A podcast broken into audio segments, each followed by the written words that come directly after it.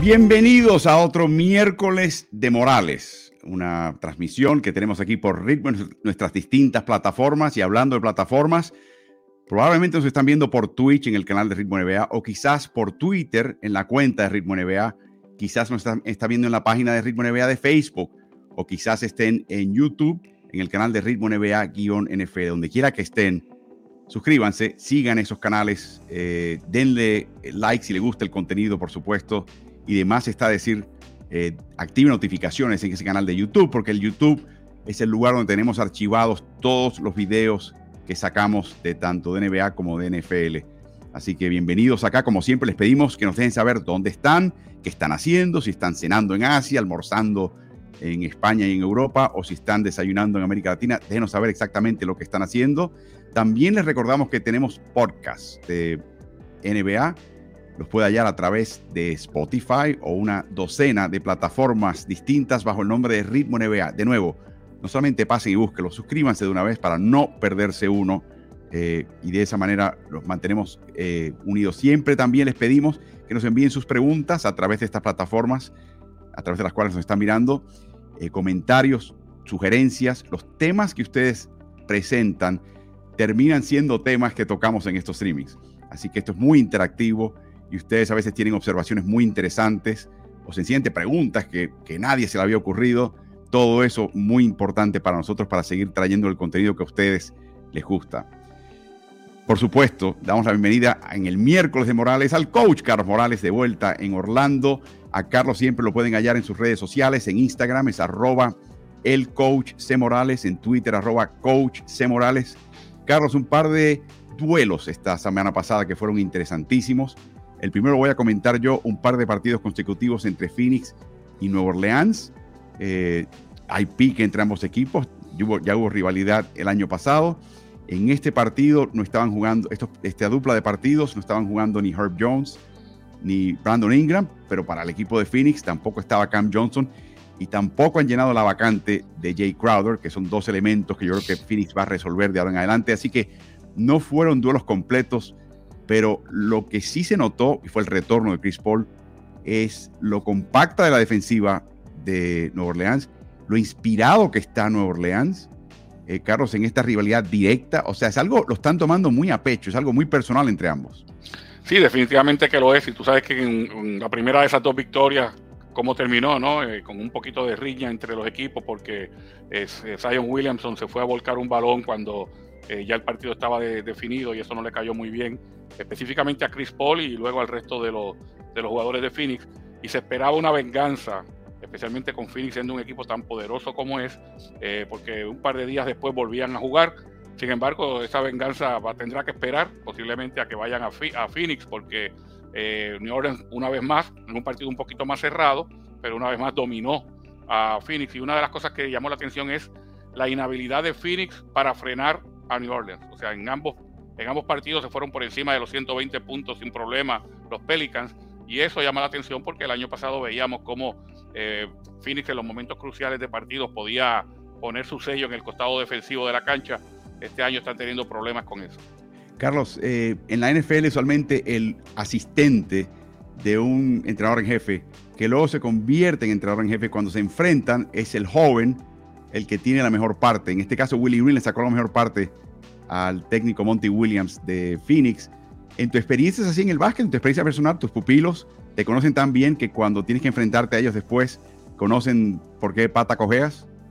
Usualmente eh, los entrenadores tienen el, adagio, especialmente cuando han tenido discípulos, ¿no? Cuando han tenido gente que ha trabajado con ellos y que luego pasan a ser coach, que dice, bueno, yo te he enseñado todo lo que tú sabes, pero no te he enseñado todo lo que yo sé. Así que eso para, para poder tener quizás cierta ventaja, ¿no? Pero lo cierto es que, que sí se puede dar ese caso en el que haya tanta interacción entre un asistente y un coach que el asistente le sepa todos los movimientos y especialmente en partidos cerrados, que sepa cómo reacciona el coach más veterano, cuáles son sus jugadas preferidas, eh, de dónde quiere hacer doble marca, si es que va a doble marcar a alguien. Todo ese tipo de cosas el asistente la tiene bastante clara porque especialmente mientras más tiempo haya pasado con el, con el head coach. Carlos, eh, interesante todo esto que, mencionas.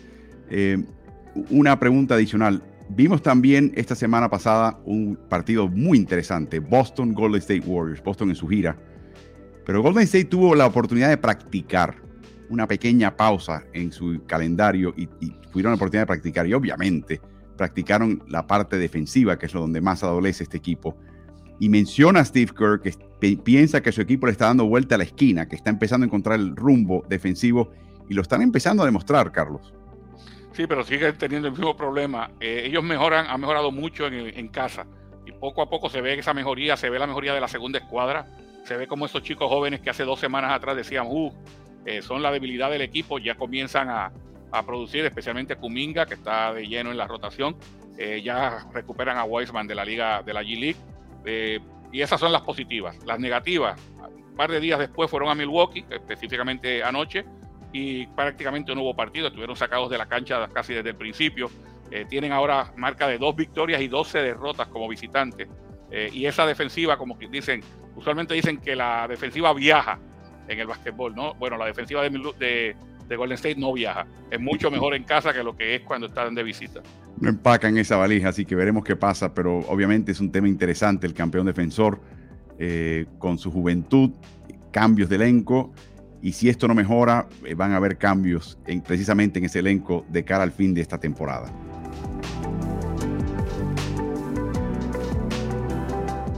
La NBA siempre está renovándose, Carlos. Le encanta estar en los titulares, en el ámbito deportivo, en la industria deportiva. Y están también acostumbrándonos a hacer una serie de cambios. Lo del play-in, este torneo de temporadas que podría comenzar tan temprano como el año que viene de hecho, están hablando ahora de cambios en el convenio colectivo importantes. Eso es un tema que vamos a colocar al margen. Eh, y están hablando de posibles nuevas cadenas televisivas para transmitir sus partidos tanto en Estados Unidos como en el resto del mundo de cara al 2024-25, que es cuando empieza el nuevo contrato. Así que muchas posibilidades para ellos en ese sentido. Y parte de lo que están haciendo también es renovando sus marcas, las marcas que son de la liga, particularmente los trofeos. Y esta semana la liga anuncia el renombramiento de varios de sus máximos trofeos. Ya sabemos que, por ejemplo, jugar más valioso del partido de estrellas es el de Kobe Bryant, eso fue reciente. Jugar más valioso de finales es Bill Russell, eso también fue en los últimos años, pero ahora sacaron, vaciaron la, bolsa y comenzaron, por supuesto, con el trofeo de jugador más valioso en la temporada regular, que llevaba el nombre de Maurice Podolov, que era un otro era comisionado de la liga, Nadie conoce a Maurice Podoloff, ni siquiera la familia Podoloff a la hora de cenar. Así que optaron por eh, llamarle y darle el nombre de Michael Jordan. Es increíble que le estén dando este honor a jugadores con vida, en este caso. Este trofeo es flamante, como pueden ver, juega con el número 23, que es el que portaba en el dorsal Jordan, el número 6, la cantidad de anillos que consiguió, tiene esa bolita de cristal en la cima, y me pregunto, Carlos, si esa esa bolita de cristal va a permanecer ahí cuando empiecen a repartir, empiece todo el mundo a tocar ese trofeo, se va a romper. Pero bueno, ese es problema de la NBA. Es un lindo trofeo, sin embargo, y están tratando de actualizarlo con jugadores. Jugador defensivo del año, bueno, ahí optaron por otro que está con vida y otro que francamente hizo alarde de sus grandes dotes defensivos. Se trata de Akimo Olajuwon. Y como pueden ver, la figura de Olajuwon en el trofeo está acaparando gran parte del trofeo de cristal el novato del año se lo dan a Will Chamberlain, fenecido Will Chamberlain, y, de todo lo que hizo Will Chamberlain, verdad que irrumpió en la liga de una manera espectacular y quebró todo tipo de esquemas, pero a mí me pareció que este se quedó un poquito corto, mi, opinión personal. Eh, la del sexto hombre están volviendo al pasado también. Eh, John Havlicek, lo merece Havlicek. Era un equipo de Boston que hemos mencionado que tenía a, veces primos interpares, en realidad era un equipo muy eh, definido. Havlicek fue titular, Havlicek fue reserva y en ambas, ambos papeles era un verdadero verdadera estrella y era el que cerraba partidos. Quizás este trofeo debió haber sido nombrado a nombre de alguien que solamente fue un reserva y que verdaderamente se lució en esa, en esa posición, como quizás un bayense que tú y yo conocemos, Carlos. El de mayor mejoría se trata de George Mikan y este también me dejó patidifuso. Mejoría, si George Mikan cuando llegó a la liga rompió la liga, un poquito como lo de Chamberlain. O sea, mejoría. Mikan no mejoró. Mikan era un fenómeno desde que puso un pie en la NBA y todo el mundo, y le llevaba 30 centímetros al que lo marcaba. Y por último, de nuevo, volvieron a la tradición en el caso del jugador más clutch, más oportuno. Y ahí buscaron a alguien que tenía el apodo, el sobriquet del señor clutch. Y era, por supuesto, Jerry West. Eh, el, problema es que gran parte de los existentes, los vivientes, aficionados de la NBA, Carlos, no se acuerdan de eso. Ven alguno que, alguno que otro videíto, un tirito de, tres cuartos de cancha, pero no han visto a Jerry West eh, y no saben por qué adquiere esa reputación. Tu reacción a todos estos premios, Carlos, al concepto de, cambiar los nombres, al concepto, por ejemplo, de eliminar nombres de comisionados, que a mí me encanta. Para mí los comisionados hicieron cosas muy buenas para la liga, pero no, están para esto. Esto es otra cosa. Eh, ¿Qué es tu reacción a todo esto? Yo creo que los, eh, los nombres o los trofeos están nombrados muy bien en prácticamente todos los casos, con excepción del de George Michael, sin lugar a dudas. Eh, o sea, no, todos tienen que ver con algo que, que hizo ese jugador eh, específicamente Havlicek como sexto hombre, Jerry West como Mr. Clutch, que volviendo a lo que decías, que quizás posiblemente las nuevas generaciones no sepan cuántas veces acabó partidos, empató partidos con canastas eh, inverosímiles. Es bueno que se lean la biografía de, Jerry West, porque sí hubo, eh, hubo algo, hubo mucho de eso, y eran sus contemporáneos los que lo reconocían como tal, como Mr. Clutch.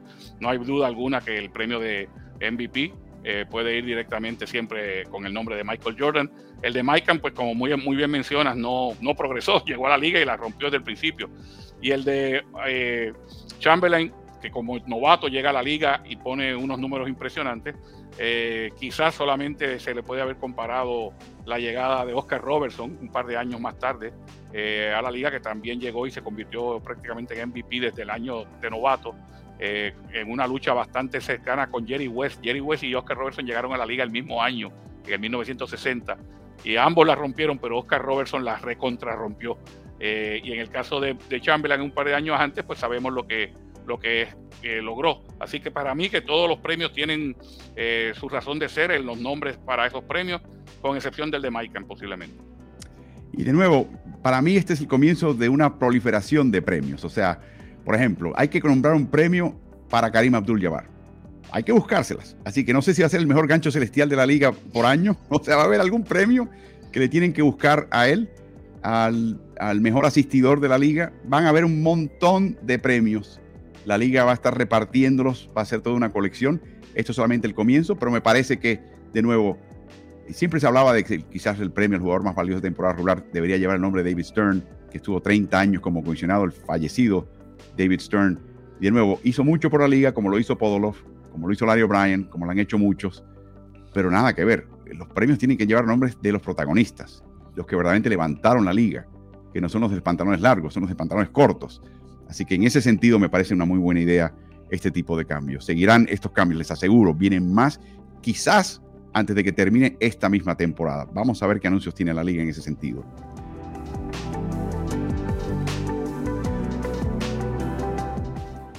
Repasando las tablas de posiciones, eh, las globales, eh, Carlos, vamos a Wembilandia primero. Recuerden, los tres peores registros en la NBA tienen el mismo porcentaje de probabilidad de ganar el draft y ganarse a Víctor Wembanyama. En este caso, los peores en este caso son San, eh, San, Antonio, Houston en el oeste, Charlotte, Orlando y Detroit en el este.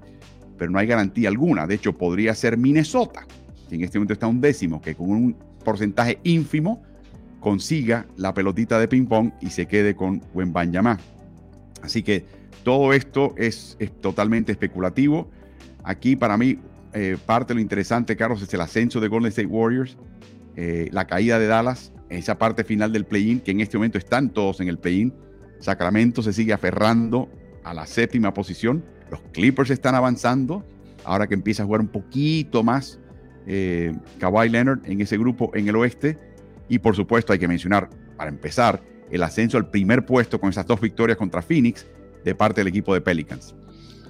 Em, eh, para mí lo más que me llama la atención precisamente es eso, ver a los Pelicans y a, los Memphis Grizzlies eh, en el tope de la tabla y en el oeste, ¿no? Que usualmente uno siempre hablaba de, un oeste eh, bien duro, bien con, con, varios equipos que tenían posibilidades pero casi nunca mencionaba a los que en este momento están en la primera posición eh, y, por derecho propio, o sea, por su gran juego. En el caso de Memphis, obviamente, de la mano de Morant Y en el caso de los Pelicans, eh, es un equipo que está jugando muy bien en conjunto y que ha tenido distintos héroes cada noche, que han ganado partidos sin, un jugador estelar como Brandon Ingram, eh, que tienen un Zion Williamson que ha vuelto por lo suyo después de haberse perdido la temporada pasada. Eh, y estamos hablando de que esos son, a mi juicio, ¿no? los que más impresionan. Igual que me impresiona el ascenso de Denver, porque hemos visto un Denver bastante eh, quizás inconsistente, inconstante, que juegan muy bien un día y otro día no juegan tan bien. Sin embargo, la tabla de posiciones no refleja eso, los refleja, los pone en la tercera posición. Y la caída abrupta de Phoenix eh, también es, algo para mencionar. Y en el este, Carlos, al igual que en el oeste, observen del 7 al 11 en el oeste y observen del 6 al 10 en el este. Una cantidad de equipos, son 5 eh, de 15 en cada conferencia que están prácticamente en el mismo lugar. Quizás a destacar en este grupo es el, continuo ascenso del equipo de Brooklyn, el equipo de Nueva York. Carlos hizo cambios, cambios en su rotación, refrescó, eh, rejuveneció su cuadro, envió a la banca a jugadores un poquito más veteranos y le está resultando hasta ahora atintido en este trecho de temporada contra los rivales que le ha tocado. Atlanta está tratando de levantar cabeza. Toronto se mete entre los primeros 10, que estaba por ahí eh, tartamudeando. Y de nuevo, vemos a un Miami totalmente perdido en el este, Carlos. Sí, Miami todavía no, no agarra ritmo. Siempre, todas las semanas decimos lo mismo sobre, sobre Miami y sobre Chicago. Ambos equipos que uno pensaría que estarían para dar más. Los de Toronto es interesante porque están de lleno eh, metidos en la clasificación y sin embargo, eh, esta semana pasada el equipo de Orlando le hizo mucho daño. Eh, tal y como los Pelicans le ganaron en dos ocasiones a Phoenix Suns, Orlando Magic le ganó en dos ocasiones al equipo de Toronto. Así que es un equipo que está aspirando a a, mejores cosas, no puede darse el lujo de perder de esa manera con un equipo que está en el fondo de la tabla. Esta semana llegó una noticia, Carlos, de, todas las fuentes posibles. Mientras vemos la, tabla de esta semana, vemos a Brooklyn invicto, al igual que Memphis, los Knicks, Nueva York está en ascenso, Orlando se fue con 3 y 0. En el otro costado de la tabla, Phoenix, plomazo, 0 y 4. Eh, Sacramento también cae a 1 y 3. Los Ángeles tuvo una difícil semana, incluyendo la derrota anoche en prórroga en tiempo extra ante el equipo de Boston. Indiana también ha caído con un par de bajas, aunque ya se, se acerca el retorno de Chris Duarte, el dominicano de ese equipo de Indiana. Y así vemos la tabla Atlanta, ni hablar. Eh, hay que hablar de Atlanta ahora, Carlos, pero está también cayendo. ¿Algo más que te choque de esta tabla? Eh, no, realmente eh, uno esperaba que en algún momento dado Brooklyn diera eh, dieron un alón, ¿no? Empezar a jugar mejor. Bueno, este, yo creo que de la mano de la defensiva, que ha mejorado bastante, especialmente su defensiva de media cancha, eh, viene ese 4 y 0, pero sí llama la atención que Phoenix se haya desplomado de la forma como lo ha hecho y precisamente lo contrario a lo de a Brooklyn. Cómo Phoenix no puede frenar a sus rivales en los momentos cruciales de partido. Y ahora con Chris Paul de vuelta, esta caída coincide con el retorno de Chris Paul, así que veremos qué pasa en ese sentido con ese equipo.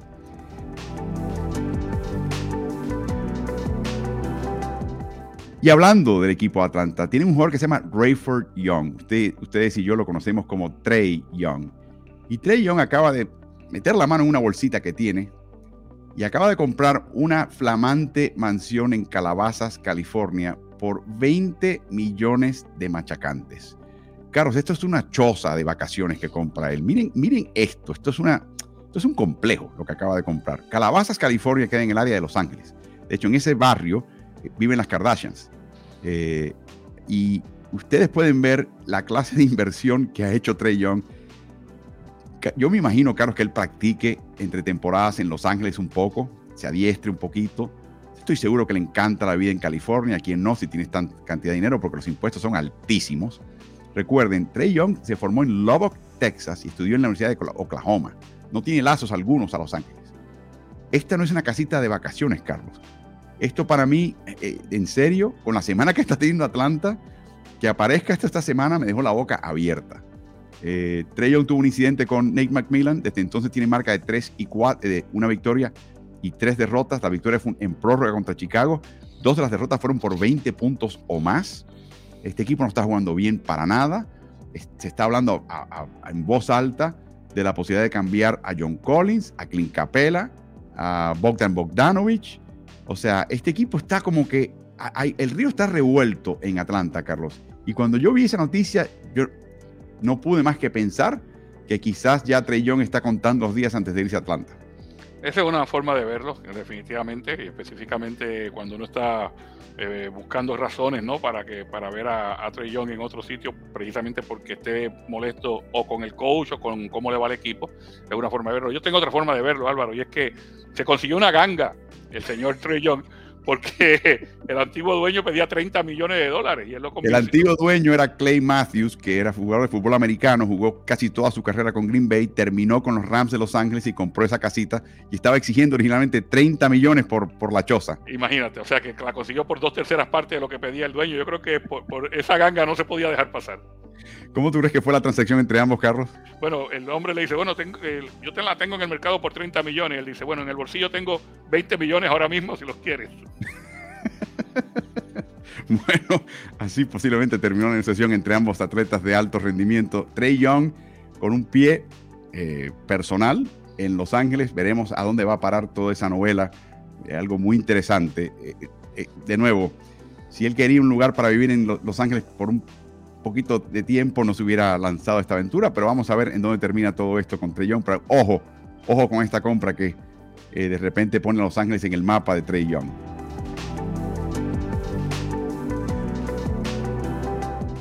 Carlos, también eh, hemos hablado en el pasado tú y yo, y lo hemos mencionado, de la idea del el más menos en cuanto a la cantidad de victorias que consigue un equipo como visitante, restándole la cantidad de derrotas que sufre ese equipo en casa. Lo hemos hablado tú yo por años. Lo que yo no sabía es que el que inventó ese, ese pequeño índice de, la calidad de un equipo fue el técnico Doug Moe.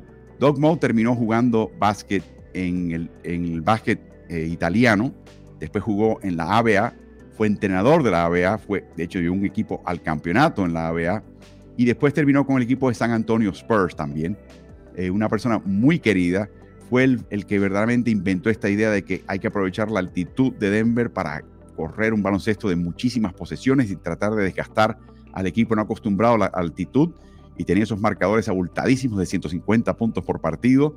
Eh, pero otra cosa que se inventó fue este índice y decidimos colocar la primera muestra de este índice después de un cuarto, casi un tercio de la temporada, y nos trajo un par de sorpresas. Eh, vemos a Celtics encabezándolo, de nuevo, la cantidad de victorias que tienes como visitante, menos la cantidad de partidos que perdiste en tu casa, que habla de tu, la, la, fuerza de tu equipo, la contundencia de tu equipo. El equipo que aquí aparece que me sorprende, Carlos, es Denver Nuggets, el que mencionabas. Sí, exactamente. El hecho de que posiblemente victorias que ha tenido fuera de casa le han dado esa, esa fortaleza como para estar segundo en, la tabla Doc Mode, eh, aun cuando, como te mencionaba anteriormente, lo he, lo he visto bastante inconstante, inconsistente a este grupo de jugadores. Y el otro equipo a mencionar acá es el de Pelicans, que estabas hablando que está mostrando mucha madurez y mucha contundencia. Sí, en este, en este caso las victorias que tuvieron esta semana fueron en casa, pero eh, eh, obviamente han tenido que sacar victorias eh, importantes fuera de casa para que estén en esta tabla también. Así que de nuevo, para leer esta tabla, los Celtics, por ejemplo, han tenido ocho victorias más como visitantes que derrotas acumuladas como local.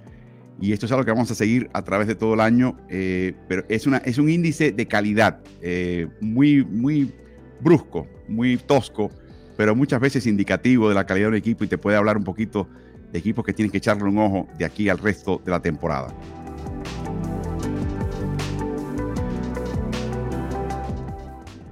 Aquí vivimos para complacer, Carlos, ¿no? Y en tu caso, ah, la semana pasada, en el miércoles de Morales, mencionaste que te gustaría ver cómo le va a los equipos jugando ofensiva y defensiva en la media cancha. Y como aquí estamos para complacer, inmediatamente nos pusimos la tarea de preparar y confeccionar esta tabla. En el caso de las mejores ofensivas, les vamos a presentar las 30, comenzando con las mejores. Esto solamente en la media cancha, excluye contragolpes, excluyen transición ofensiva temprana. Es estrictamente cuando hay 5 contra 5 establecidos en la media cancha.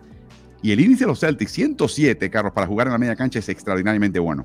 Aunque ha bajado en la última semana, Álvaro, cuando yo traje eso a colación eh, el año, eh, la semana pasada, eh, tenían prácticamente 109 puntos por 100 posesiones en la media cancha y estaban encabezando la liga por mucho. Aquí se le acerca ahora los Mavericks, están a unos 4 puntos por cada 100 posesiones, pero no deja de, llamar la atención por lo que te mencionaba también la semana pasada y es el hecho de que todo el mundo habla de que en, los playoffs se juega distinto. que en los playoffs los grandes equipos le quitan la carrera al rival y lo obligan a jugar en la media cancha. Bueno, si a ti te obligan a jugar en la media cancha y tú puedes encabezar la liga con 107 puntos por cada 100 posiciones, tienes unas grandes oportunidades de que te vaya bien eh, en playoff. Y ese es el caso de los Mavericks, precisamente, que el año pasado no parecía un equipo que, del, que se pudiera hablar mucho, sin embargo se metieron en una final de conferencia. Eh, de nuevo, como digo una cosa, digo la otra. Mavericks muy eficaz en la media cancha. A mí no me gusta cómo juegan. Honestamente no me gusta esa eh, luca dependencia que tienen. Eh, sin embargo, a ellos les ha resultado bastante bien porque cuando tienen que ir a la media cancha, ejecutan eh, como para 103 puntos por cada 100 posesiones. Cuando vemos esa lista, mi reacción inicial es, claro, un equipo que tenga un gran liquidador en la media cancha, eh, un Jason Tatum, un Luka Doncic, pues probablemente esté en la parte alta de esta lista. A raíz de esa observación, Carlos, ¿por qué está en tercero los Sacramento Kings? Porque tienen un De'Aaron Fox que puede estar puede tener el peor juego de, su vida como lo, viví yo viéndolo en persona en Orlando. Un partido malísimo hasta que llegó el último cuarto. Y cuando llega el último cuarto se queda con la pelota él, hace jugar a sus compañeros, eh, la encesta él, eh, eh, nunca ha sido un gran tirador a distancia, te mete dos triples, te penetra el canasto. O sea, cuando tienes otro jugador dominante que puede aparecer en los momentos cruciales y que cuando el juego se pone lento te, da jugadas ganadoras, por eso es que los Kings están ahí. Y el otro equipo que me sorprende es el Utah Jazz. De nuevo, no tiene ese liquidador clásico, tienen a Jordan Clarkson, que está fungiendo un poco esa, ese papel. A mí la impresión que me da, Carlos, es que el, hecho de que el Utah Jazz esté aquí tiene mucho que ver con el técnico Will Hardy. Sí, me imagino que el hecho de que se comparta el protagonismo, eh, de que sean tan difíciles de defender precisamente por lo, por lo mismo, ¿no? Porque una cosa es tú tener jugadores dominantes que todo el mundo sabe que tendrán la bola en las manos y aun cuando lo sabes no los puede frenar pero otra cosa es defender un equipo que tiene, que te puede atacar por tantos flancos. Y yo creo que esa es la ventaja que tiene el Jazz. El diseño de jugadas también, el uso de personal es importantísimo. Carlos, vamos a ver la parte baja de esa tabla. Y hay varios nombres que te, no te chocan, pero te encabezando como la peor eh, ofensiva de media cancha. Y esto lleva tiempo, desde que se fue Carl Lowry. Es Toronto. Y para mí, cuando yo a Toronto acá digo, Toronto no puede, Toronto no va a ganar en playoffs si no tiene una, una, una ofensiva digna de media cancha. Sí, esto es interesante, ¿no? Porque estamos viendo a, Toronto como quizás el peor equipo en la media cancha, sin embargo, un equipo que figura entre las mejores posiciones en el este, que lo ha hecho por los últimos años con, ese, con esa misma debilidad, lo cual quiere decir que es un equipo que eh, depende mucho de convertir su defensiva en ofensiva, o sea, con esos brazos largos, con esos jugadores que están en la línea de pase, con esos rebotes, tratar de irse a correr y tratar de llegar antes de que se establezca la defensiva contraria de esa forma son eficaces en ofensiva. Si la defensiva contraria se, eh, se puede manifestar, se puede, pueden estar en el 5 contra 5, le va muy mal a los Raptors y de nuevo, ese es un índice bastante negativo porque eh, puede, puede verse como un factor que puede influir en contra de los Raptors en unos playoffs.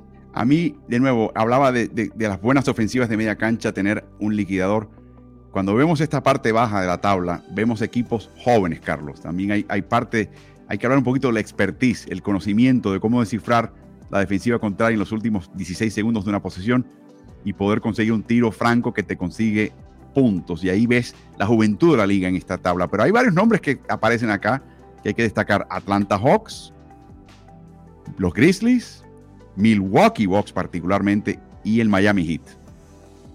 Sí, de nuevo, equipos que dependen demasiado quizás en el caso de los Lakers, en el caso de, los Grizzlies específicamente, y de los Hawks, de la carrera. Dependen de la carrera cuando tienen que jugar en la media cancha.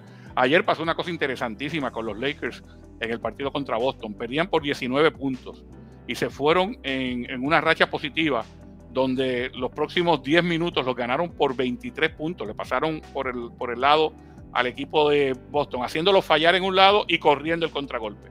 Luego, en la parte final del juego, Boston puede lograr canastas suficientes como para obligar a los Lakers a jugar en media cancha y los Lakers desaparecieron. O mm. sea, e-, ese, ese tipo de situación se da.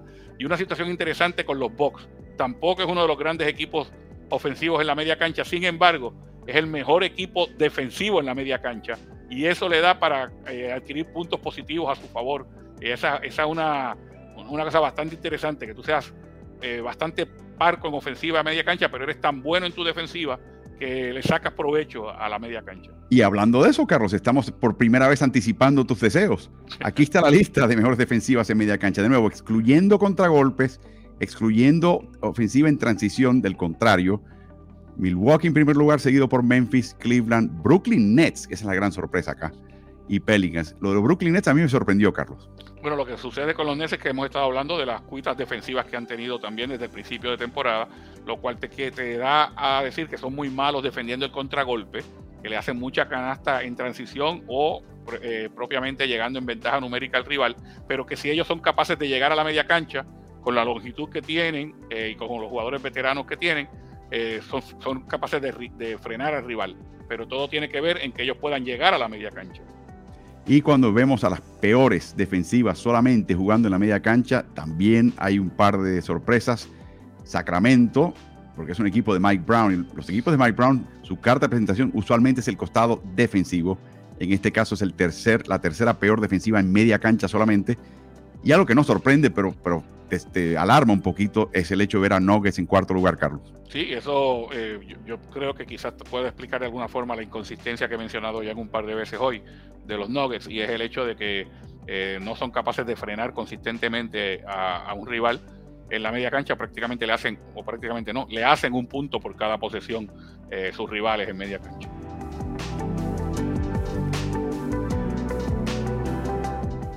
Hemos estado eh, todo el año, hemos estado todo el año hablando del heliocentrismo, el hecho de que hay una tendencia muy marcada que no es nueva, pero se está propagando por toda la liga, de que en ataque le hace el balón a una persona y esa persona sea la que tira la mayor cantidad de tiros, la que sea el asistidor principal del equipo y el que sea en realidad el que tome las decisiones por el equipo. Hemos cronometrado ese proceso en los últimos años, es algo que, que se está eh, enfatizando cada día más.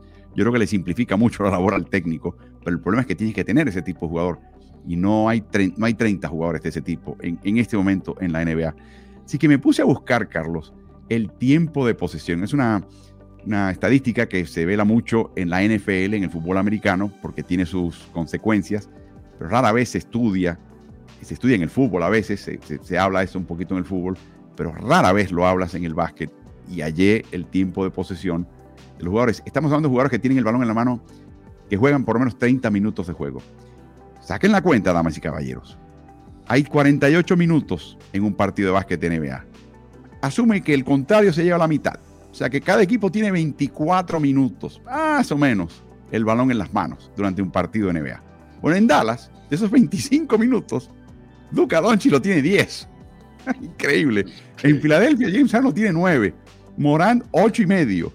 Trey Young, 8 minutos. O sea, uno de cada 3 segundos que, en que Atlanta tiene la posesión, el balón está en las manos, picado o en las manos de Trey Young y Darius Garland de Cleveland. Carlos, me sorprendió ese, ese quinto jugador en la lista, con de nuevo casi un tercio del tiempo de Cleveland con el balón en, posesión ofensiva en manos directas de Darius Garland. ¿Cómo ves todo esto, Carlos? Sí, interesante, eh, específicamente el, hecho de que haya jugadores que sean tan dominantes con la pelota, eh, que tengan el, balón tanto tiempo. Fíjate que en el caso de Harden, se queda un poquito por debajo de Doncic porque tiene que compartir ese balón mucho con Joel Embiid, ¿no? Eh, a pesar de que Joel Embiid es un interno y los internos tienen que esperar a que el balón les llegue, pero a, Embiid le dan el balón muchas veces en la media cancha. Moran, pues sabemos que es el eje de, la ofensiva de, Memphis. Eh, Trey Young, lo propio con Atlanta, y sí, eh, sorprende que Darius Garland esté en esa, en esa lista, especialmente con la ofensiva compartida que tienen los Cleveland Cavaliers. Así que bastante, bastante interesante. Eh, y, de nuevo, la Luca dependencia que mencionaba anteriormente.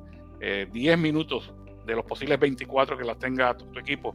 Eh, la bola está en las manos de, de Luca Doncic cuando Dallas está en posesión. Increíble. Por un lado piensas, bueno, Carlos, que es un jugador extraordinario y las decisiones que toma, los, los lanzamientos que bajo extrema presión de reloj y de defensivas contrarias que encesta, si lo tienes, úsalo. Pero yo creo que es un tema que siempre va a estar en debate y yo creo que el debate va a continuar hasta que continúen los fracasos, si, si es así, que en, Dallas en este momento fracasar es no ganar un campeonato o mínimamente acceder a finales, o sencillamente ganan finales y deciden, inclinan la balanza de un lado a otro. Ese debate continuará hasta que veamos ya el patrón establecido de un lado u otro. Va a ser bien interesante ese proceso en Dallas, otro equipo que pienso que también Carlos va a hacer cambios en su elenco antes de que termine la, temporada.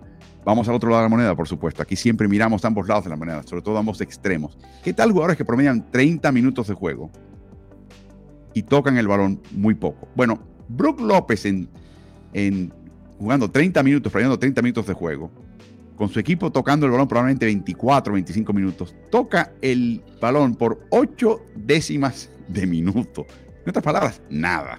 Lo mismo con Dorian Finney-Smith, Ivica Subach, eh, Rudy Gobert y Jared Allen. Jugadores, Carlos, que nunca los vamos a confundir como el tipo de jugador que van a colocar mucho el balón en el suelo. Número uno, no le van a dar el balón para que lo lleven y lo trasladen de un lado a otro de la cancha. Eh, Finney-Smith sí lo puede hacer, pero Finney-Smith en la ofensiva, de nuevo, ¿Por qué tiene tan poco el, balón en la mano Finney-Smith? Porque lo tiene demasiado en la mano Luka Doncic. O sea, Dorian Finney-Smith va a una esquina sin ser un gran triplero a esperar que le pasen el balón para lanzar un triple o a cortar hacia el aro por, detrás de la defensa. Y los otros son todos pivots, que la única forma de tocar mucho más el balón sería si la ofensiva pasara por sus manos. Y ya sabemos que la ofensiva moderna de la NBA no pasa por las manos del pivot, ya no se le da el balón en el poste para que todo el mundo empiece a cortar alrededor de, ellos, como se hacía, por ejemplo, con Chamberlain, con Karim Abdul-Jabbar, eh, más recientemente con Shaquille O'Neal. Eso ya no es parte del arsenal ofensivo de la mayoría de los equipos, por eso los pivots por buenos que sean, porque aquí estamos viendo pivotes importantes de, la liga, eh, no tienen mucho el balón en las manos. uno se preocupa, los que tienen el balón mucho, que quizás tengan que repartirlos. Cuando uno ve estos, eh, uno piensa, ¿habrá un papel más amplio para ellos? ¿Se están, se están subutilizando, pero en tu caso, piensas que da, las destrezas de ellos en el baloncesto de hoy de la NBA lo están utilizando exactamente como ellos pueden y deben? Sí, y, específicamente en el caso de Brook López, fíjate que casi no le dan el balón posteado ya. Eh, era un jugador que en, los, comienzos de su carrera jugaba muy bien posteado. Hoy día lo ponen afuera como cuarto perimetral para que Yanis tenga, tenga cancha abierta para penetrar. Entonces lo ponen afuera aprovechando que tiene buena mano a distancia eh, y prácticamente está esperando que ese balón le llegue para hacer eso, para, tomar, para agarrarlo y tomar un tiro desde ahí. Increíble. Así que veremos qué pasa eh, Carlos, eh, cuando terminamos esta sección de entremeses en el miércoles de Morales.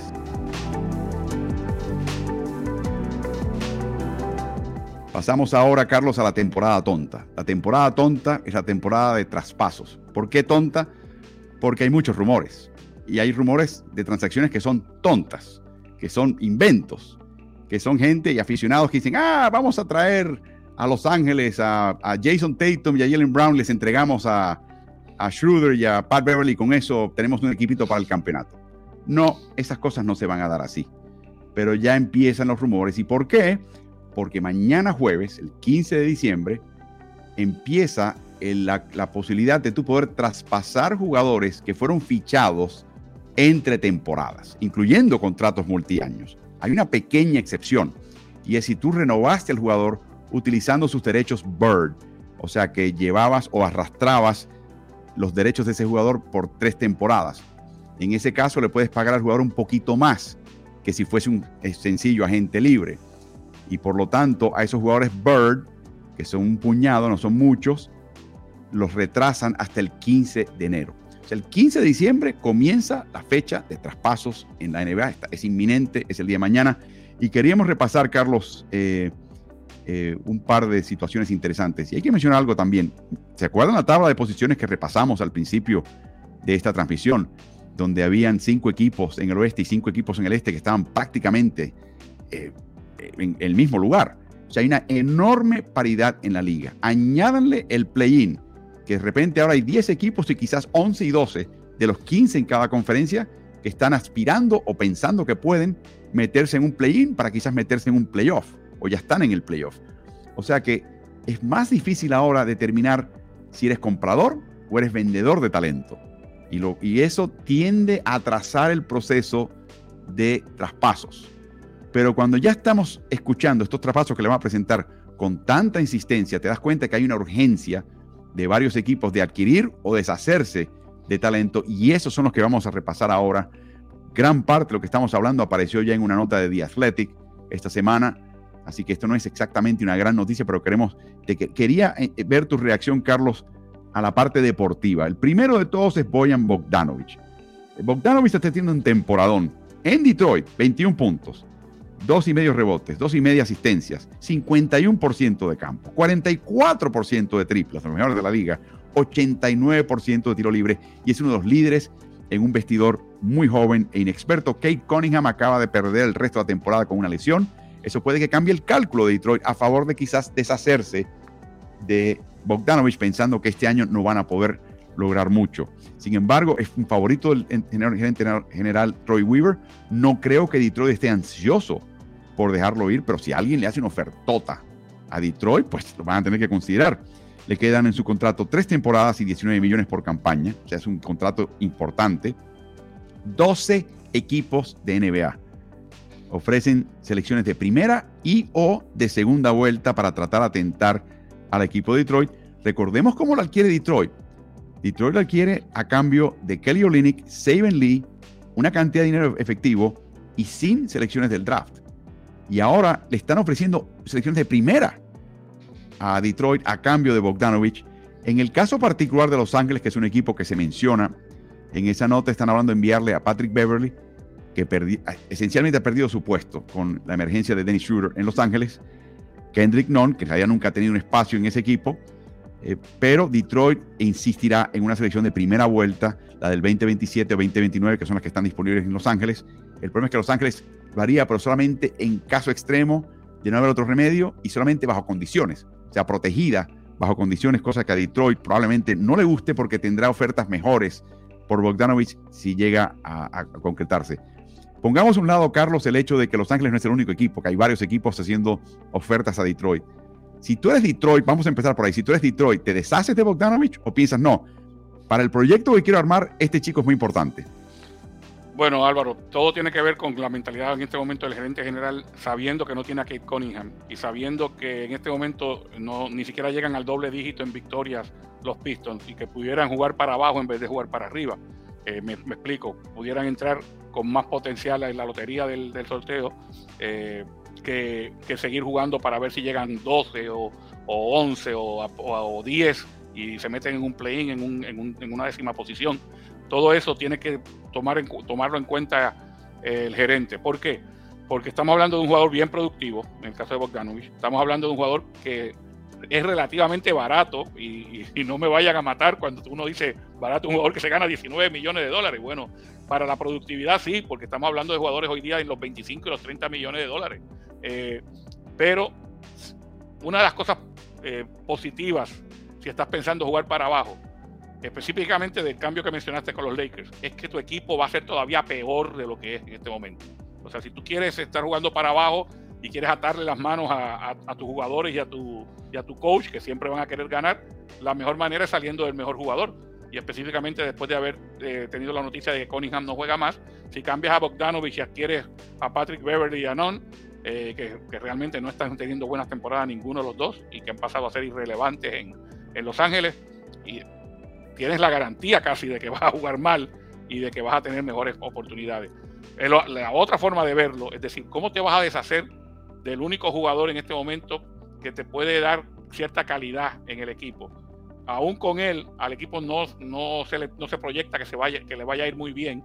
Todavía pudieran entrar en la lotería con buenas posibilidades, pero tendrías un jugador referente y la gente tiene que pagar dinero para ir a ver un equipo malo jugar cuando no tiene un referente. No, la gente quiere ver un jugador que le dé eh, esperanzas en el, en el futuro. Y cuando no lo tienen en un jugador joven, porque Cunningham se le lesionó y lo pierden por esta temporada, la respuesta es Bogdano. Yo, yo tengo una visión muy distinta, Carlos, de la, manera que los equipos de NBA, sobre todo los que están en el fondo de la tabla, eh, calculan. Sobre todo porque se ha aplatanado, se ha achatado el, las probabilidades de conseguir esa primerísima selección o segundo tercera en el draft y conseguirse ese jugador franquicia. Al existir ese, ese desincentivo eh, o incentivo a no hacerlo, no, si yo soy Detroit, Carlos, Detroit está en este momento ahí en el borde, ¿no? Trajeron a Jeremy Grant como agente libre, este año trajeron a Bogdanovich. Bogdanovich, quiero que sepan, se va a Detroit porque Detroit le podía ofrecer 19 millones y nadie más. Sabiendo que iba a estar en un equipo joven, perdedor, que iba a tener que aguantar muchas derrotas, cosa que a él no le gusta, a nadie le gusta perder. pero también sabiendo que posiblemente fuese ficha de cambio en algún momento y se fuese. De la misma manera, por ejemplo, que Luka Doncic firmó su contratazo de 207 millones, eso no quiere decir que se vaya a quedar en Dallas. Si no le gusta, pide que lo cambien. Y esto es la realidad de la NBA de hoy. Así que cuando firmas con un equipo, no es que estés tú eh, colocándote la camiseta y marcándote con la brasa del equipo y comprometiéndote con el equipo. Pero si yo soy Detroit, Carlos, yo no quiero ser Houston, ni quiero ser Oklahoma City. Yo no quiero ser una, plaza donde los agentes libres dicen, no, este equipo es un equipo serio. Y en la primera oportunidad que puedan, se deshacen de mí, por ser un veterano, y me van a traer un jovencito que, no, no, va a hacer jugar y va a estar perdiendo con un montón de párvulos. O sea, hay, hay, hay un costo reputacional que en la NBA no se habla y no se considera. Detroit en este momento no es potencia, lejos de serlo. Detroit lo que no quiere hacer ahora, en mi opinión, Carlos, es caer en esa categoría de para allá no voy, ni los miro. Que en mi opinión en este momento están Houston y Oklahoma City. Eso tiene un costo, eso tiene un valor el no serlo, y eso tiene un costo en serlo, sobre todo para atraer agentes libres. Y nadie te va a creer si tú eres un gerente general Ningún veterano va a apostar por ti si saben que en el primer momento te despacho. A menos de que seas cínico como Bogdanovich y diga, bueno, firmo con esta gente, son los que me pagan más y probablemente me cambien. Eh, o sea, hay ese tipo de actitud también que hay que tener en mente. Pero yo creo que es algo, tiene que tener mucho cuidado ese tipo de equipo, porque yo creo que se puede meter en ese problema. Eh, y por otro lado, Carlos, ¿cómo verías a él, a Bogdanovich en Los Ángeles si se diese ese contrato, ese traspaso de, Bogdanovich y Detroit? a Los Ángeles por Patrick Beverly y Kendrick Nunn. Obviamente los, Ángeles tendrían todo para ganar y, nada para perder. Realmente, eh, y, todavía estar eh, hablando de posiciones en el draft del año 2027 y adelante, yo no, yo no creo que sería, o sea, número uno, no es un cambio parejo. Eh, sería parejo si pues, cuando entres en las transacciones de, económicas, pero en términos de calidad deportiva no es un cambio parejo para nada y vienes a llenar una vacante importante que tienen los Lakers. Los Lakers no meten la bola a distancia y de ahí sus cuitas en la media cancha. Eh, de hecho, ayer vimos una situación que se dio que parecía una situación de categoría formativa, de categorías menores, cuando en un momento crucial del tiempo extra le dieron todo el espacio del mundo en dos posesiones consecutivas a Russell Westbrook para que tirara. Pero era una cosa casi ridícula, era como decir, tú no la metes, así que tírala. Eh, eso no se, no se daría, por ejemplo, con un Bogdanovich en cancha, ¿no? tendrías un tirador adicional para quitarle esa presión de encima a LeBron James y a, Anthony Davis. Así que sería un negocio redondo para los Lakers. Así sería eh, Schroeder de armador, Lonnie Walker de escolta, digamos un 3 para Bogdanovich, LeBron de 4. Esos dos se pueden intercambiar las posiciones. Y Anthony Davis de pivot. Definitivamente ganan eh, inmediatamente Los Ángeles. Y la única pregunta es: ¿dónde va a estar Los Ángeles en el 2027? si es un equipo malo, porque sería la época post-LeBron en reconstrucción, y de ser así el caso, sería esa selección de primera vuelta en una de las altas, y Detroit se beneficia, pero sería para fichar en el 2027 y que ese jugador empezara, empezara a dar evidencia de su calidad en el 2030. Si tú eres Detroit, Carlos, ¿estás para esperar tanto tiempo? Bueno, si tú, eres Detroit, de nuevo, eh, está el punto de vista que tú mencionaste, eh, de los jugadores que quizás no te vean como, como una franquicia seria, pero este es el otro punto de vista que es el que yo creo que, se, están siguiendo prácticamente todos los gerentes de equipos malos en la NBA, que vamos lo más abajo posible. Mm. Eh, y en ese, en ese caso siempre tendrán como espejo el proyecto, el proyecto de, de Filadelfia, eh, el proceso más, más bien, eh, siempre lo tendrán como referente. aun cuando Filadelfia todavía, después del proceso, no ha ganado un campeonato, pero se convirtió del equipo hazme reír a un equipo que hay que respetar. Este es el libro que me estoy leyendo en este momento, precisamente del proceso. Como pueden ver, el autor es Jaron Weitzman y habla precisamente del proceso. Ven aquí a Sam Hinkie, que ahora es profesor en la Universidad de Stanford, eh, y el resto de las figuras principales de ese proceso en Filadelfia. Vamos a ver en dónde va a parar el proceso. Así que por el momento terminamos con el tema de Bogdanovich, pero de nuevo, 12 equipos están apostando por él. Varios están entregando una primera selección. Los Ángeles no quiere entregarla del 2027 como tal. La, quisieran empeñar de forma eh, condicionada, protegida. Veremos si eso pasa. Pero siguen la búsqueda de Los Ángeles de tiradores para abrir la cancha un poco para el resto de sus jugadores. Precisamente hablando de tiradores y de jugadores de primer nivel, ¿qué tal Evan Fournier? Evan Fournier ya perdió la titularidad en Nueva York. De hecho, últimamente no ha estado ni jugando un minuto. Está totalmente fuera de la rotación. Otro que era titular al comienzo de temporada, pero la ha perdido su puesto, es un chico por el cual entregaron a Kevin Knox, que era jugador de primera selección en la primera vuelta, y además una primera vuelta. En cierta manera entregaron dos selecciones de primera vuelta por él. Cam Reddish, eh, un chico que tiene 23 años de edad, ha tenido lesiones, eh, ha tenido diferencias con el entrenador en Atlanta, no se ha encontrado en Nueva York. Todo el, mundo, piensa que este chico puede ser una estrella, pero tiene 23 años, ha dado dos o tres temporadas y no mejora, Carlos. Ese es el gran problema que tiene él. Fournier es un tirador perimetral certero y Reddish tiene esa posible promesa que todavía no explota fuera de rotación. A Fournier le resta esta temporada 18 millones y la próxima con el 2024-25 como opción que ejerce el equipo que lo posea en ese momento. O sea que puede ser un contrato de dos años. Eh, en el caso de Reddish, esta temporada y la opción un año más en el 2023-24 ya preestablecido por 8 millones. Eh, Carlos, los Lakers siguen interesados en tiradores. Fournier podría ser quizás una opción para ellos. Defensivamente no es un baluarte. Tendrían que entregar activos que sumen más o menos el mismo monto del contrato de Bogdan Bogdanovich, que este, Boyan Bogdanovich, que en este caso serían Patrick Beverly y Kendrick Nunn.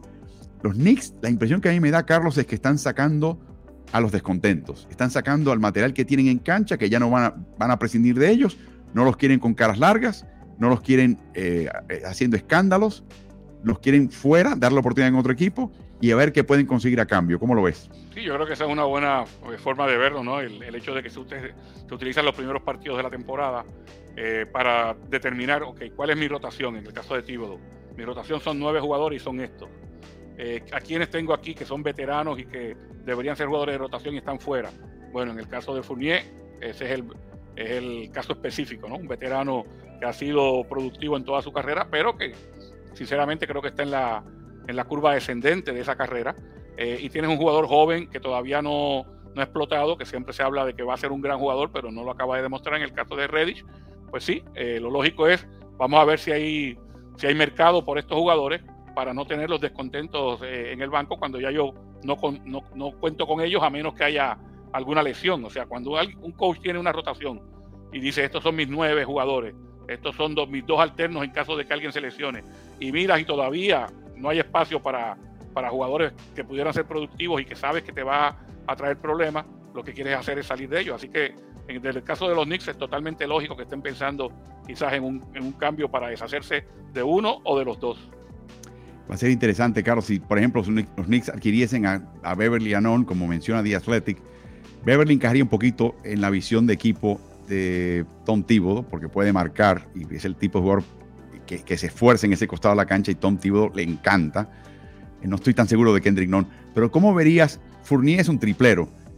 ¿Cuán mejor sería Los Ángeles eh, con Fournier y con Reddish como equipo, Carlos? Sin Nunn y sin Beverly de, nuevo, mucha mejor ofensiva, específicamente a, la media y larga distancia, eh, con jugadores como esos.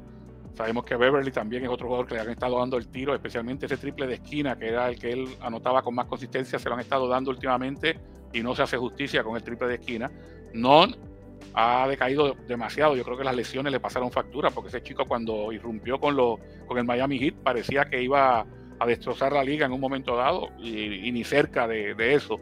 Eh, así que serían dos jugadores eh, más importantes para, los Lakers, claro. La defensiva se vería afectada bastante con un, con un Fournier, no, tengo duda alguna de eso. O sea, Fournier está en esa etapa donde, eh, como te dije, está en la, en la, curva descendente de su carrera y él nunca ha sido un gran jugador defensivo, así que está más pendiente a lo que puede aportar en el costado ofensivo que a defender. Otro traspaso que se ha hablado muchísimo todo el año, porque desde que él rehúsa jugar con el Phoenix Suns, porque dice que no le daban la titularidad garantizada en el cuadro inicial de este equipo. Es un berrinche tremendo, es Jay Crowder. Y no ha jugado para el equipo. Le están pagando 10.2 millones este año, Carlos. Es increíble. Digo yo, le deben, entre comillas, porque no, no, no lo ha ganado. Pero bueno, eh, han decidido los Phoenix Suns pagarle sin que él juegue. No, no quieren un jugador descontento en sus filas. Eh, prefiere, alegadamente, o se rumora, que quisiera ir a Milwaukee Bucks, recuerden, estudió en la Universidad de Marquette en Milwaukee, o el Miami Heat, Curiosamente, en ambos casos, ambos equipos buscando reemplazar a PJ Tucker, que pasó por ambos equipos, jugó muy bien, se les fue y ahora lo extrañan. Así que veremos. Es oriundo de Georgia, también menciona el equipo de Atlanta. Eh, pero vamos a ver qué pasa. Y Athletic habla de un posible traspaso tripartito que enviaría a Crowder a Milwaukee. Cuatro selecciones de segunda vuelta de Milwaukee a Houston Rockets. Y Eric Gordon y o Kenyon Martin, hijo, al equipo de Phoenix. El tranque en todo esto es que Houston no quiere cuatro selecciones de, segunda vuelta de Milwaukee. Eh, francamente, quisiera una de primera vuelta. Así que está por verse. Martin pierde protagonismo en Houston es un pobre tirador de libre, de triples, 31%, tiros libres, 66%, promedia 5 rebotes por 24 minutos jugados, pero no debe confundirse por un jugador fichado en la primera vuelta. Houston, además, Carlos, es algo bien interesante. Houston tiene 8 selecciones de primera vuelta hasta el draft del 2029, o sea, tiene una más de las usuales. Y creo que tiene que, le está pasando lo de Oklahoma City, que Usman Dieng empeñaron tres selecciones de primera vuelta, pobres, mal, posicionadas. Pero Oklahoma City empeñó tres de primera vuelta para ascender y fichar a Jen en, su elenco. Y más de que Jen sea, valga eso, o sea, un gran jugador que podría hacerlo, para mí es la primera señal de que esa idea de ser el lavandero de la liga y resolver el problema del contrato tóxico de un equipo a cambio de una selección de primera vuelta, en un momento que dices, es que no hay cama para tanta gente, es que no puedo acomodar tanta selección de primera vuelta en este equipo.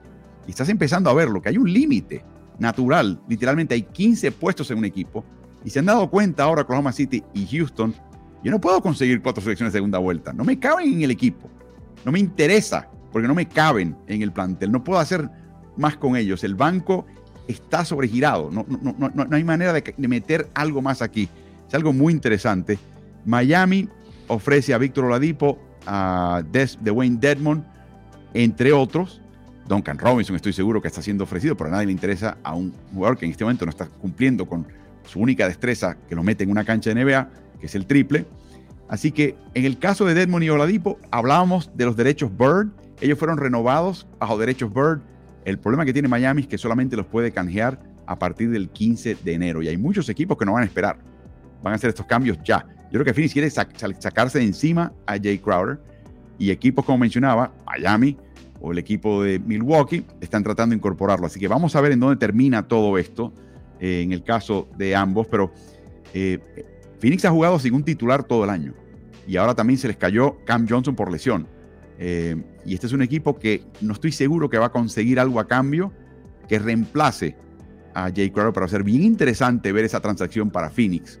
No es una transacción absolutamente imprescindible, pero podría alterar un poquito, favorablemente en este momento, el camino a un campeonato por parte de Phoenix Suns.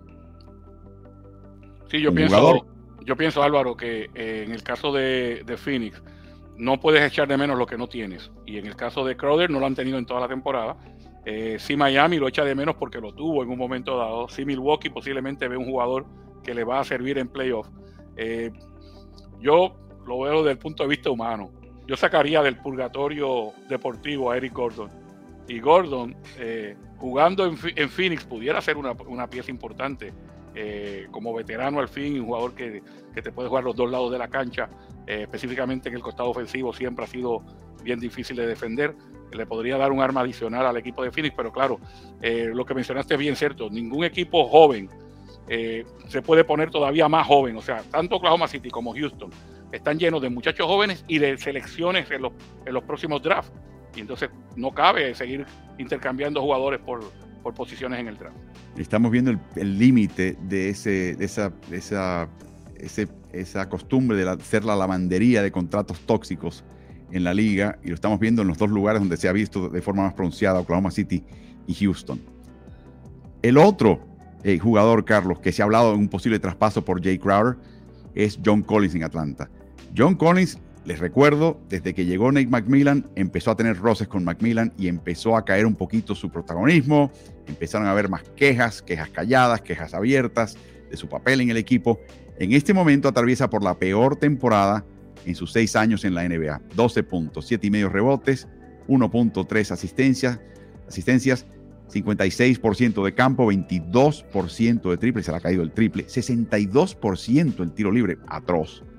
El problema es que es, su contrato está en el segundo año de un contrato de 5 años y 125 millones. En otras palabras, se restan 4 años y 100 millones a 25 millones por año. Eso es mucho dinero. Sin embargo, Utah, Washington, Brooklyn, Dallas, Phoenix evalúan incorporarlo. Lo natural sería, vamos a cambiar a Crowder por Collins. El problema es que con ese contrato de Collins de 25 millones y el contrato de Crowder de 10 millones, Phoenix tendría que desprenderse de más jugadores, cosa que ellos preferirían no hacer. Así que ahí no hay un encaje perfecto. Eh, Dallas, Carlos, es el tema, el equipo interesantísimo. Tienen a Dwight Powell y tienen a Javel McGee, que están básicamente subutilizados o, no, no, desentona en el caso de Powell, pero tampoco añade mucho y no es tirador tampoco. Y es un caso interesante porque, de nuevo, los salarios no emparejan. tendrían que lanzar y meter más salarios. Reggie Bullock, eh, quizás colocarlo ahí. Más jugadores ahí que preferían ellos no desprenderse. Brooklyn, equipo interesantísimo. Y el problema de Brooklyn es que sí tienen un jugador que podría empezar a emparejar salario, que es Joe Harris, que es parte de, la propuesta del equipo de, Brooklyn. De nuevo, el problema es que había que añadir a alguien más. ¿A quién vas a añadir? A Seth Curry. O sea, ¿a, quién vas a, colocar ahí? A Nick Clayton, que me parece que sería un disparate, porque ese equipo está trayendo a Collins para reforzarse en el lado defensivo y los rebotes. Así que es un caso bien interesante, Carlos, donde el contrato de este chico es algo prohibitivo, no es el tipo de estrella se ha pagado totalmente. Y el equipo que le incorpore está asumiendo que en el cambio de, de aires va a florecer. El otro equipo que se menciona es curiosamente el de Washington. Y ahí sería un traspaso prácticamente directo entre Kyle Kuzma y John Collins. De darse es el caso, Carlos. Collins va a un Washington que todavía tiene a Bradley Bill, a veces sí, a veces no. Pero quiero enfocarme en Atlanta. Si por casualidad trajeran a Kyle Kuzma a Atlanta, en un equipo donde tocan el balón en demasía, Trey Young, como vimos en otro segmento, en otro video, y por supuesto de John Moore también tiene mucho que ver con el balón, ¿tú ves contento a Kyle Kuzma en Atlanta eh, si fuesen eh, traspasados por John Collins? Posiblemente no, por, la misma razón por la que John Collins no está contento, porque el, rol va, va, a ser un rol disminuido. Mira lo que ocurre con John Collins. Ese contratazo se lo dan siendo la segunda opción ofensiva del equipo, siendo el segundo jugador más importante del equipo. Trey Young era el más importante, John Collins el segundo, y todo el futuro de Atlanta y pasaba por las manos de ellos. Dentro de ese, de ese tiempo, Clint Capela comienza a convertirse en una opción en el pick and roll contra Young mucho mejor que la de Collins. Emerge la ofensiva de Bogdanovich. Y ahora tienen también a Trey Young, a, a en el backcourt para, para compartir funciones con Trey Young. Y pasa a ser la cuarta o la quinta opción ofensiva. Equipo que se haga de los servicios de Collins, no es que está confiando en que un cambio de aire lo va a hacer jugar mejor, es que un cambio de rol lo va a hacer jugar mejor. O sea, de tú tener siempre la confianza de tu coach, de que si no la tiene Trey Young, la tienes tú y de que en los momentos cruciales vas a, a definir tú. Ahora irte a una esquina, esperar que te llegue el balón de vez en cuando, de ahí es que vienen esos promedios que se han caído y esos porcentajes que se han caído. Y equipo que vaya a, hacerse de los servicios de Collins tiene que pensar, bueno, Collins siendo una opción ofensiva, siendo una parte importante de nuestro ataque, debe ser tan productivo como lo era en Atlanta, que fue lo que le generó ese contrato de 125 millones. Y un equipo que le puede dar ese protagonismo, Carlos, es un equipo que se escucha en este posible eh, cambio de aires de John Collins. Y es un equipo interesante, es el equipo de Utah. La razón es que Utah tiene espacio en el tope salarial, tiene la cantidad de talento joven, relativamente barato, algunos de los cuales podría Atlanta retener, otros despedir. Eh, tiene también selecciones de, de, primera vuelta acumuladas en sus traspasos, al cambiar a Gobert y cambiar a Donovan Mitchell.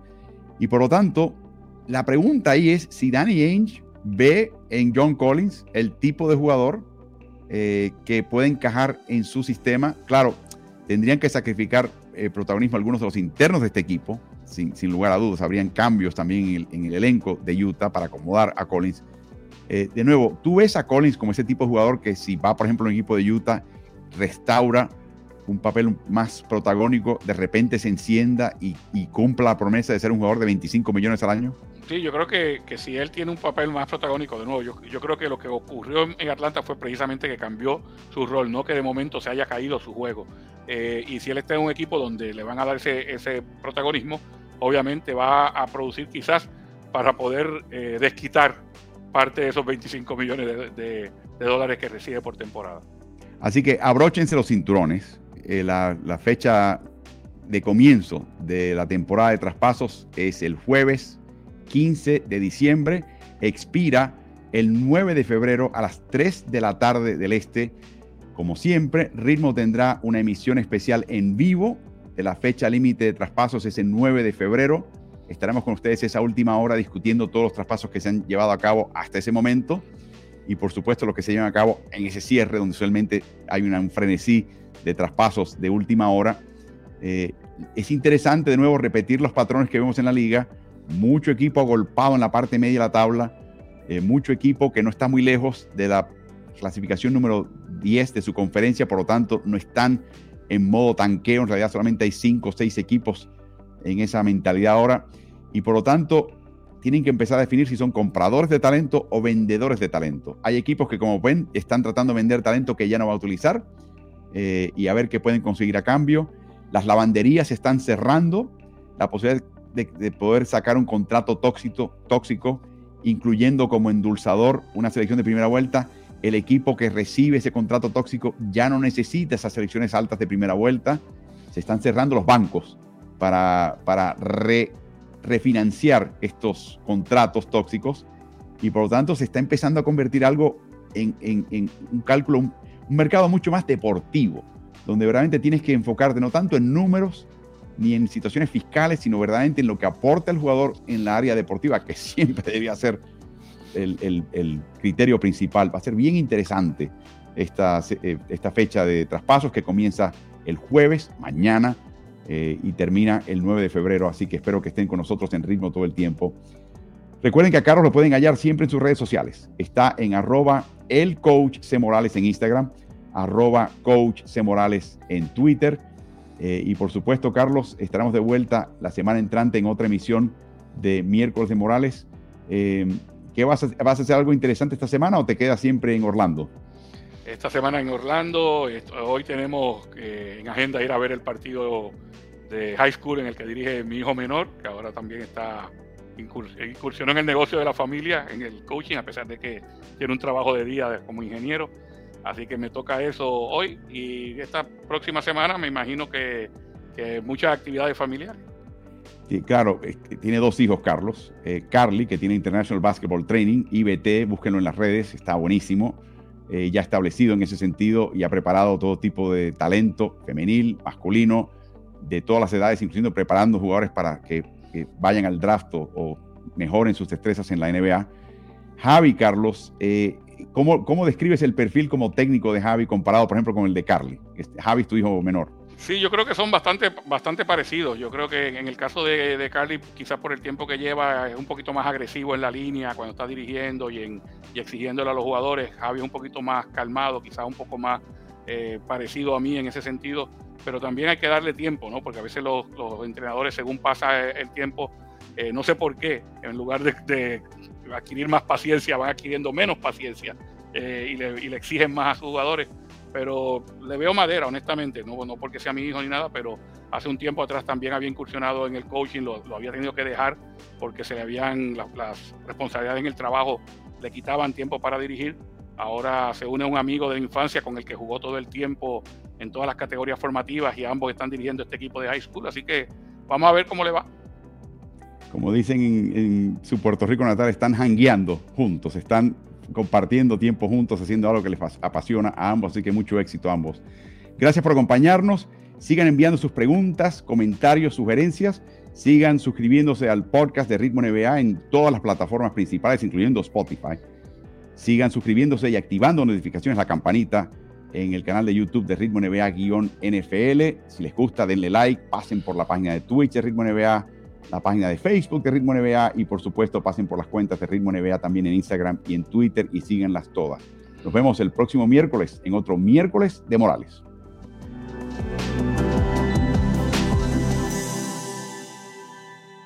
¿Y tú? ¿Estás en ritmo?